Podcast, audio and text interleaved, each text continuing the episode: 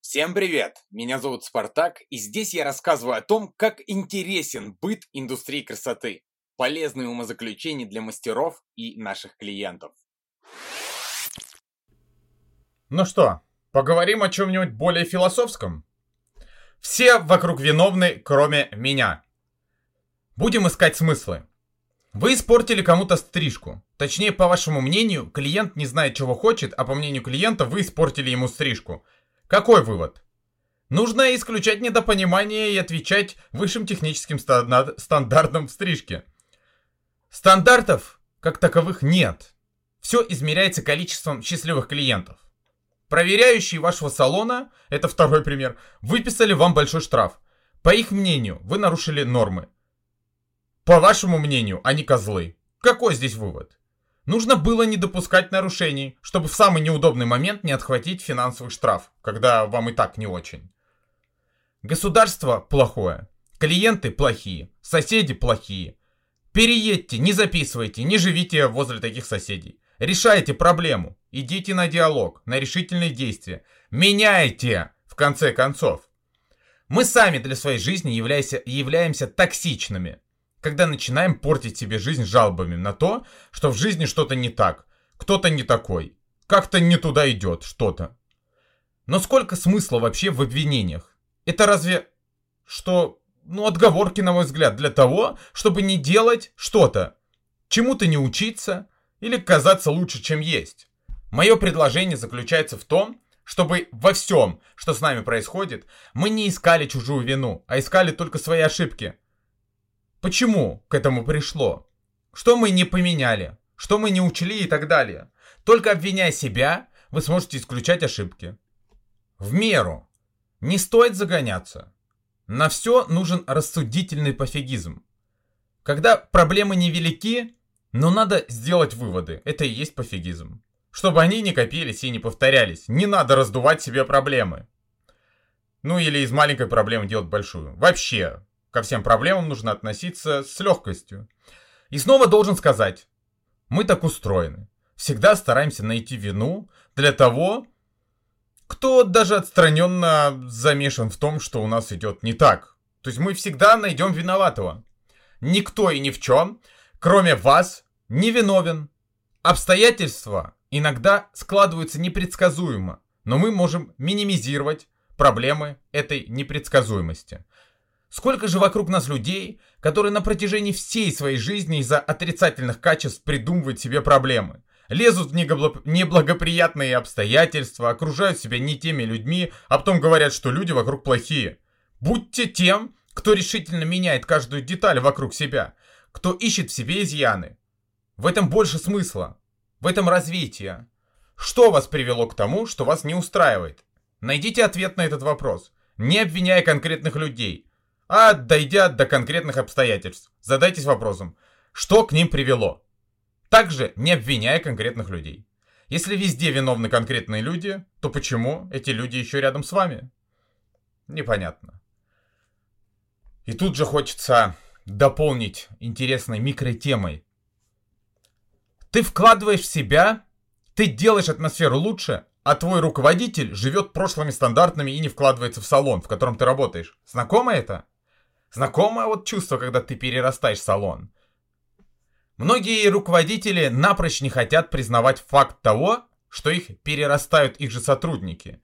Или считают, что если они вложили в человека что-то, чаще всего ничего, кроме положенного, им мастера всегда будут должны и никуда не могут посметь уйти от них. На деле же и мастера перерастают салоны, и никто никому ничего не должен. Все держится на взаимовыгоде. Вы растущий мастер.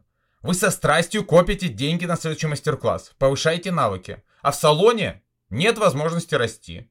Есть только ограничения, без трамплина для финансового роста. Неоткуда брать новые знания. Руководитель не занимается развитием команды, не пользуется современными технологиями, живет прошлыми стандартами. Стоит ли держаться за такого руководителя или быть в такой команде? Нередко Со мной делятся своими переживаниями коллеги, которые рассказывают, что им просто жалко уходить из салона, который давно перестал расти, в котором нет никакой выгоды работать. Им жалко уходить от людей, к которым привыкли. Или им нужно остаться с руководителем, которого тоже жалко, потому что он хороший человек, но не развивает свой бизнес. Эта мягкость мне непонятна. А ваши дети, ваша семья должны страдать и ограничивать себя в будущем, потому что вы жалеете посторонних людей в настоящем? Вы нормально с ними попрощайтесь, но жалеть незачем. В таком случае окончательно уйдите в благотворительность. В мире очень много хороших людей. Отдайте им все, что зарабатываете. В данном случае это одно и то же. Не хотите уходить? Постарайтесь вместе расти. Толкайте локомотив. Если не удается или не нужно, тогда не вижу иного выхода, кроме как уйти в эффективное будущее. В конце концов, если вы задержитесь там, где нет развития, то так же, как и то место, останетесь в прошлом. Ну и тут же еще одна микротема. Называется она «Бой проигран до начала».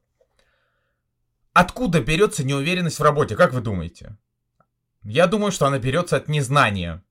Когда вы беретесь за работу, в которой у вас нет опыта, в которой вы не знаете нюансов, соответственно, в ней вы чувствуете себя неуверенно, тогда вы, собственно, боитесь.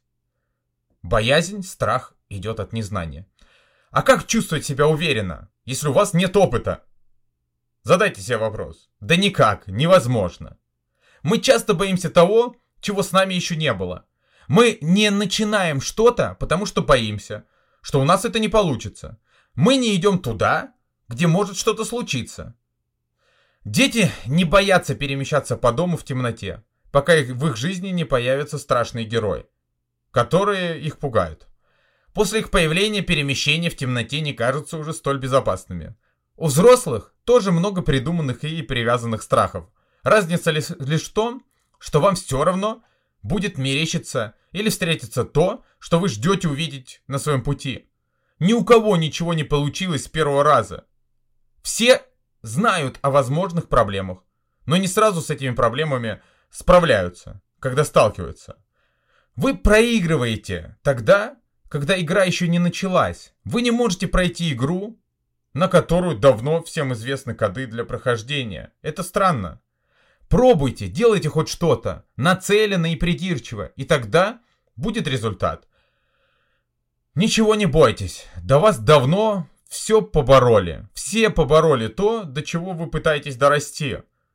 Да и это естественно. Как вы можете перебороть страхи, неуверенности, если вы не стараетесь быть уверенными? А как стать уверенным? Просто пройти через проблемы и страхи. Просто открыть дверь, за которой вами выдуманное чудовище. Хотя чаще всего и там даже нет. Нет ничего. Нет никого.